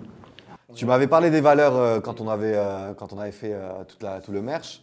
Et tu m'avais parlé du fait aussi que ben, c'est des mots qui commencent par, euh, si on écrit en Dalija, on, on écrit par un neuf. Ça nous a donné le 9 au cul, ouais. Ok, et là ça fait un peu les attaquants quoi. C'est Voilà, ça la fait les- d'attaquants qui est prête à. On est, on est là, voilà, c'est impo- c'est important. Alors, on, est pas, on reste une start-up, donc on n'est pas encore dans les délires de culture d'entreprise, forcément, mais, mais on la laisse se, se développer. Ok. On la, truc, mais c'est bien d'avoir quand même un socle. Très bien. Euh, Vous avez une base aujourd'hui qui permet de, de fédérer. Quoi. dire, voilà, le- le- le- le- vous êtes dans cet état d'esprit, ça va bien se passer. Nabil, je sais que tu dois y aller. On va, on va, on va clôturer. Euh, J'aurais bien aimé parler plus de fut fut, mais euh, on a passé beaucoup de temps sur d'autres sujets. Mais c'était super intéressant. Euh, juste pour, la, pour clôturer, j'aimerais avoir un peu tes, tes tips en tant qu'entrepreneur. Est-ce que tu as, tu as un système de productivité particulier qui te permet d'être d'être efficace au quotidien? Est-ce que tu utilises des logiciels spécifiques? Est-ce que tu as un planning, tu as une morning routine, tu as quelque chose de... de- Honnêtement, non. Alors, je, je vais peut-être décevoir. Le- le- honnêtement, non, je suis très mauvais en, en- en ça. Euh, c'est probablement une des raisons pour lesquelles je cherche toujours à m'entourer de, de- de- de bonnes personnes euh, euh, qui ont cette capacité d'organisation que je n'ai pas. Il faut. Avec le temps, il faut être conscient de ses défauts. Je ne suis pas celui qui organise. Je suis celui qui motive. Je suis celui qui assume la responsabilité, qui fait le, le- le- le dirty work si, quand il faut, tu vois. Euh, on va aller salir les mains, je descends dans mes magasins quand il faut. Je j'ai pas de problème avec ça, mais je suis pas forcément le, le meilleur. Et tu as une personne sur qui tu comptes aujourd'hui qui... qui euh, Pour, des moi- personnes. pour- pour moi, c'est les- les- les- alors on a beau être une start-up, on a un comité de direction. Ok. Enfin, le- le- le- le- ils sont là pour euh, euh, truc et souvent d'ailleurs ça commence par je vous promets que je zinguerai pas le, le- les plannings qui a été définis etc parce que je- moi je vais me réveiller le matin. Bah, En tu m'as revanche- dit, tu, on devait faire, enregistrer hier et tu m'as dit non, j'ai une réunion qui a été posée donc tu t'es tu t'es Mais- quand même organisé là-dessus. ouais. En, en revanche, euh, je ne sais pas si c'est un tips, mais euh, ça m'arrive tous- les jours parce que il y y a l'entrepreneuriat, en particulier quand on, est dans l'entrepreneuriat de type, euh, on crée une boîte, on commence à salarier des gens, il y y, a beaucoup de stress, c'est beaucoup de stress, c'est énormément de stress Euh, après, si on est décemment constitué, c'est énormément de stress parce que tu vois, c'est des vies humaines, c'est des gens que tu salariés, c'est des trucs. C'est Les charges à payer à la fin du mois. c'est tout un, un- un tas de, de- de choses.